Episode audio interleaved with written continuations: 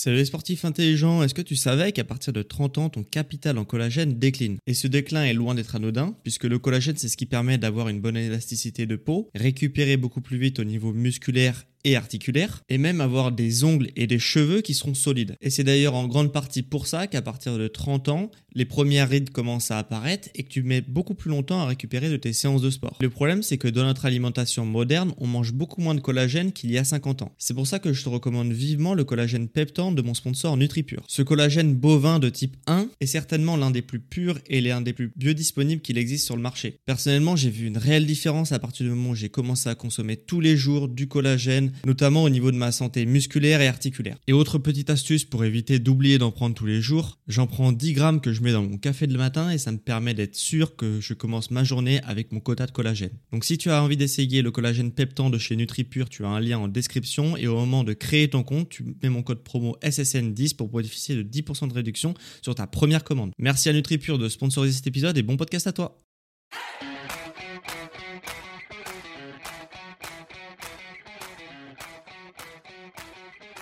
Ok, bienvenue à tous, bienvenue sur le podcast Sport Santé Nutrition. Je m'appelle Médéric, je suis coach sportif et tous les dimanches je te permets de te remettre en forme et de te transformer physiquement et personnellement grâce au sport et à la nutrition. Et aujourd'hui, on va voir un podcast santé et comment une sieste peut vraiment permettre de faire beaucoup plus de choses dans ta journée grâce à une énergie qui est vraiment débordante. Mais avant ça, petit rappel, si tu m'écoutes à la sortie de cet épisode, sache que mon programme Renaissance maternelle pour reprendre confiance en toi grâce à une routine matinale holistique euh, est disponible en offre de lancement au tarif réduit jusqu'au 5 euh, février à minuit. Donc si ça t'intéresse, dépêche-toi de cliquer sur le lien en description et de rejoindre le programme. Petit aparté euh, fini, euh, revenons à nos moutons. Comment la sieste peut te sauver la journée? Quels sont ses effets? Quelle est la durée idéale d'une sieste? Pour ne pas être complètement vaseux après Et aussi quelles sont les erreurs à éviter pour faire une bonne sieste réparatrice? Tu vas tout découvrir dans cet épisode de podcast. Donc justement, avant de te faire cet épisode, j'ai épluché pas mal d'études scientifiques sur le sujet pour te faire un condensé de tout ce que j'ai pu trouver. Euh, on a de la chance puisque c'est un thème, la sieste, qui est largement observé par la science. Donc, euh, ce que je peux dire dans ce podcast, c'est à peu près sûr et certain, euh, en tout cas validé pour la plupart par la science. Donc, euh, donc, donc voilà, c'est assez facile de tirer des conclusions sur ce domaine. Alors, quels sont les bienfaits de la sieste? Pourquoi on, on, fait la promotion de la sieste? Pourquoi même les personnes âgées font toujours des siestes? Voilà, on a pas mal de, de sujets. les bienfaits de la sieste, il y en a vraiment beaucoup. donc, le plus évident, c'est l'augmentation de la vigilance avec une diminution de la somnolence, hein, ça va un peu de pair les deux. Euh, c'est pour ça notamment qu'on recommande en voiture euh, de faire des petites pauses toutes les deux heures, de faire 10-15 minutes de sieste, justement pour cet aspect augmentation vigilance, euh, diminution de la somnolence, hein, ce qui est quand même pas mal quand on conduit. Donc, donc voilà, donc forcément en un on a la vigilance et diminution de la somnolence. En deux, moins connu, euh, la performance sportive. Il y a des études qui ont euh, dit que justement, euh, quand tu faisais une sieste l'après-midi, tu étais plus performant après dans si tu faisais le sport le soir.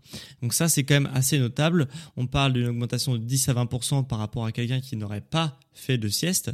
En fonction euh, bah, de ton niveau de fatigue, forcément, ça va pas jouer exactement de la même chose. Mais en tout cas, euh, on a une augmentation de la performance sportive, ce qui est assez logique, puisque ton corps, euh, sache que dans la performance sportive, il n'y a pas que ce que tes muscles et tes tendons sont capables de produire, il y a aussi tout l'aspect mental de par tes connexions euh, neuromusculaires qui jouent dans ta performance sportive. Donc forcément, si tes connexions neuromusculaires sont euh, régénérées, forcément tu vas pouvoir euh, plus te donner pendant les séances de sport sans même t'en rendre compte. Troisième point assez intéressant et assez dingue quand, j'ai vu les chiffres, c'est l'augmentation de la productivité. Je m'en doutais un petit peu, mais je pensais pas à cette hauteur-là quand j'ai regardé les études, puisqu'en fait on a une augmentation de la mémoire et de la créativité quand on fait une sieste. Donc pour les heures qui suivent la sieste et ça va booster jusqu'à 40% les tâches que tu vas effectuer après la sieste, qui est vraiment pas mal. Je pensais pas que ça serait autant parce que 40% c'est vraiment énorme.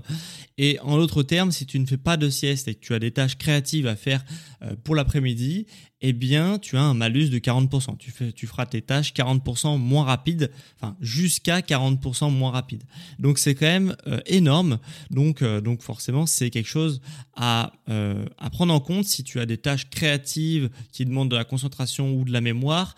À caler dans l'après-midi, eh bien il faudra que tu penses à faire une sieste avant si tu veux pas avoir ce malus qui va jusqu'à 40% de productivité en moins. Et quatrième chose que la sieste permet, c'est une meilleure humeur durant les heures qui suivent ta sieste. Donc encore une fois, c'est quand même relativement appréciable, surtout pour ton entourage. Euh, si tu as tendance à être vraiment, quand tu es fatigué, un petit peu aigri, et que tu as tendance à être fatigué tôt dans ta journée, de caler une sieste, euh, on verra à quel moment, mais de caler une sieste, c'est vraiment une bonne idée justement pour préserver ton humeur et préserver aussi tes proches. Et maintenant qu'on a parlé des bienfaits de la sieste, dans ce domaine de la sieste, justement, il y a deux catégories de personnes.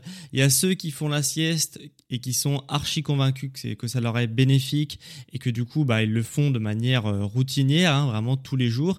D'ailleurs, dans les pays asiatiques, euh, surtout les pays comme le Japon et la Chine, le droit de sieste fait partie de la constitution. Donc c'est un truc que j'ai euh, appris euh, en faisant cet épisode. C'est assez marrant d'ancrer ça dans, dans la constitution d'un pays parce que justement c'est bénéfique pour la productivité du pays. Donc le Japon et la Chine l'ont inscrit dans la constitution. Ce qui veut dire qu'en fait ils peuvent faire la sieste ils sont autorisés à faire la sieste en tout cas euh, même au travail avec après leur pause déjeuner. Donc c'est vraiment ils ont bien compris que c'était très important de faire la sieste si tu veux garder une bonne productivité tout au long de la journée. Donc ça c'est la première catégorie de personnes, donc des personnes qui sont convaincues. Et la deuxième catégorie de personnes, c'est des personnes qui savent l'intérêt de la sieste, mais qui se disent, franchement, j'ai pas le temps de faire la sieste, j'ai pas le temps pour ça. Donc, euh, donc voilà. Et sache que tu te trompes puisque euh, le temps tu l'as, puisque tu vas voir qu'il y a pas mal de versions de sieste disponibles. Alors peut-être tu n'as pas le temps de faire des heures de sieste dans ta journée, ce que je comprends totalement, mais tu as peut-être certaines euh, types de certains types de siestes qui sont possibles, qui sont possibles même au travail. Ok? Euh, en fait, il y a plusieurs types de siestes qui existent, comme je te l'ai dit.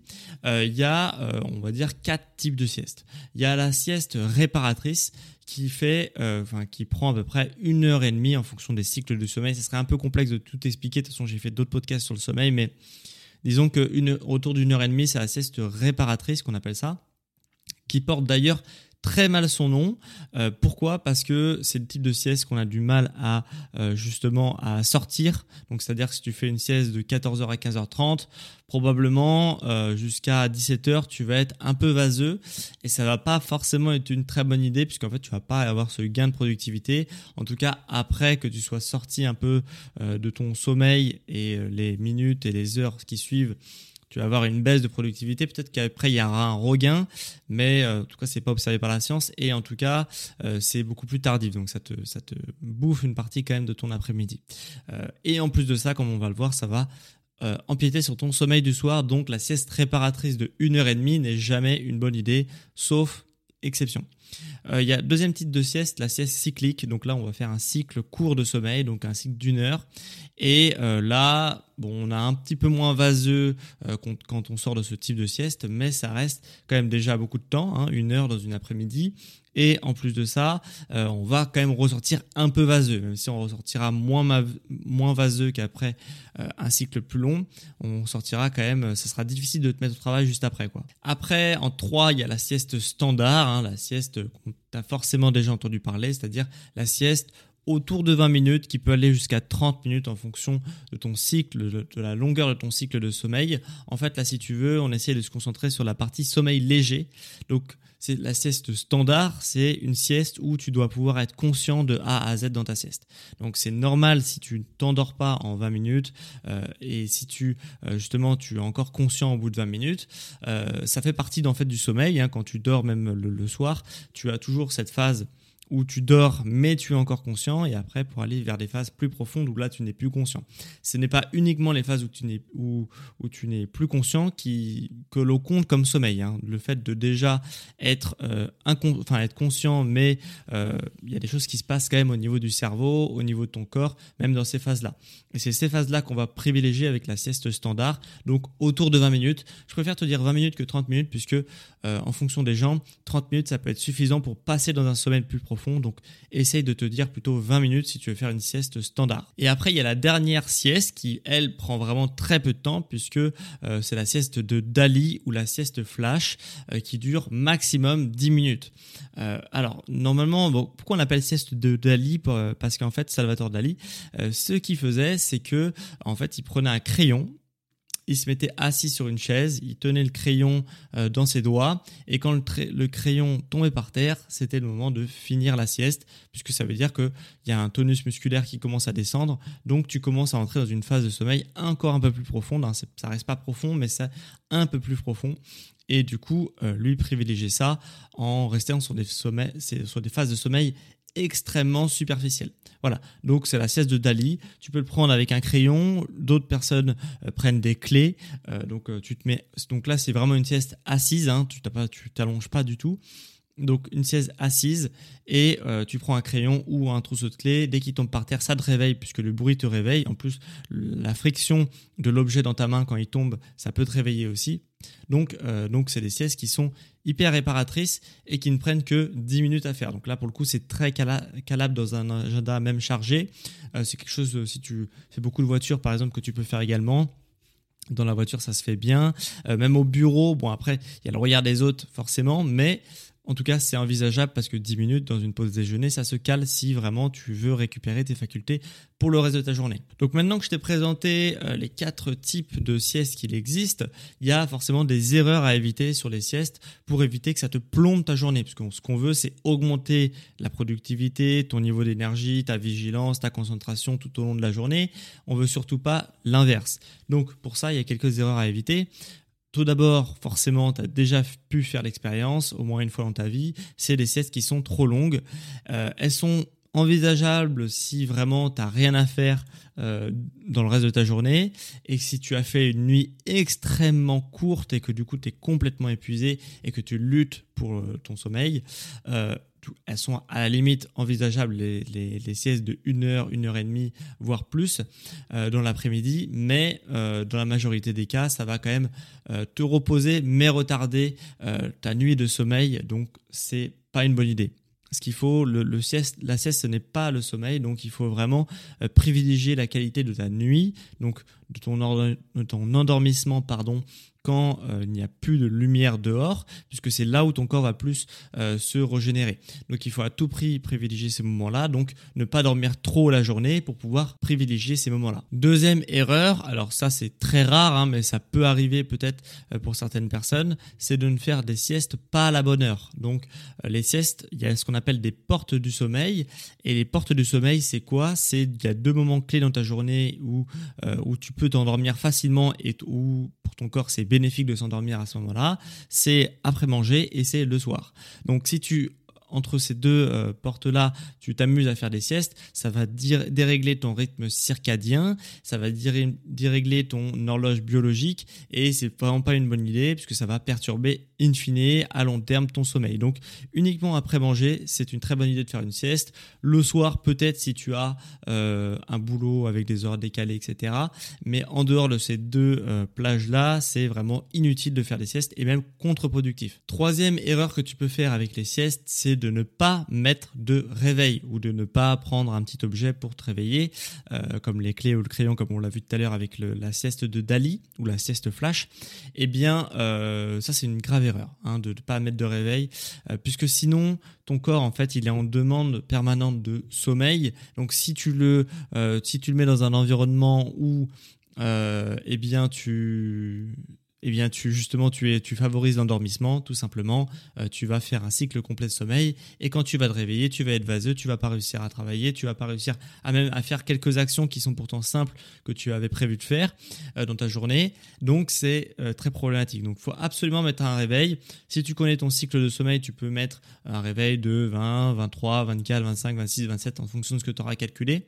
27 minutes mais si tu connais pas ton cycle de sommeil, mets un minuteur de 20 minutes maximum sur ta sieste, sinon tu vas faire un cycle complet.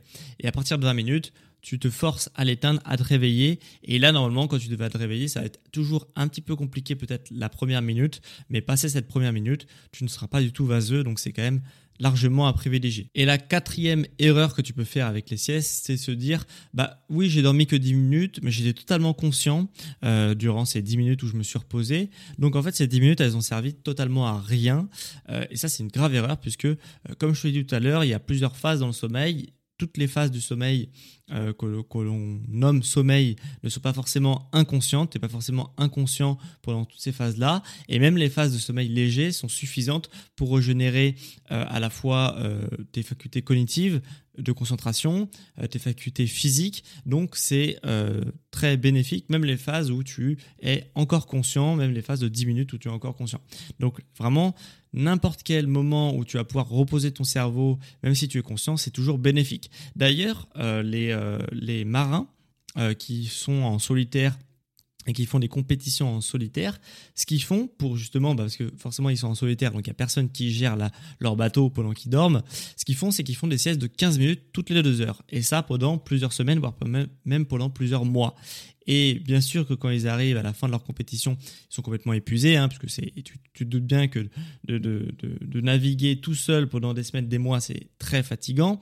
Mais en tout cas, euh, le fait de ne pas dormir avec des nuits complètes et longues pendant euh, des semaines et des semaines, ça les handicape que légèrement sur un niveau de fatigue. Donc, euh, alors bien sûr, ils sont entraînés pour ça, mais en tout cas, ça prouve que même des petites siestes de un quart d'heure toutes les deux heures comme ils font, bon, même si toi tu seras peut-être un quart d'heure tous les jours, eh bien, euh, ça régénère quand même pas mal tes facultés à la fois mentales et également physiques. Donc, c'est encore un argument pour dire que les siestes, ou même si tu es conscient, c'est des siestes qui vont euh, être régénératrices. Donc voilà, j'espère que ça t'aura plu, ce petit épisode sur le sommeil euh, et sur justement euh, comment récupérer du sommeil avec des siestes qui sont réparatrices. donc si ça t'a plu, n'hésite pas à me mettre une petite évaluation sur Apple Podcast ou sur Spotify. C'est deux plateformes qui permettent l'évaluation des podcasts. Si tu mets 5 étoiles, bah moi ça me permet vraiment de booster mon niveau dans les classements de podcasts et pour que d'autres personnes me découvre. Donc, merci à toi si tu prends vraiment deux secondes pour me faire ce cadeau qui est l'évaluation 5 étoiles. Et sur Apple Podcast, tu peux même écrire un avis sur mon émission. Donc, si tu as quelque chose à me dire et à me faire parvenir, bah, sache que je le lirai dans l'épisode de la semaine prochaine. Pour ceux qui m'écoutent depuis Spotify, tu peux aussi répondre à la question de la semaine. Euh, et c'est une question où je te demande est-ce que tu fais des siestes régulièrement dans ta semaine? Donc, tiens-moi au courant dans l'onglet adéquat chez Spotify si tu as l'habitude de faire des siestes ou non. Je sais, moi, j'en fais personnellement. Euh, relativement souvent, euh, pas tous les jours, tous les jours, mais euh, en fait quand j'ai beaucoup de choses à faire dans mon après-midi, j'en fais.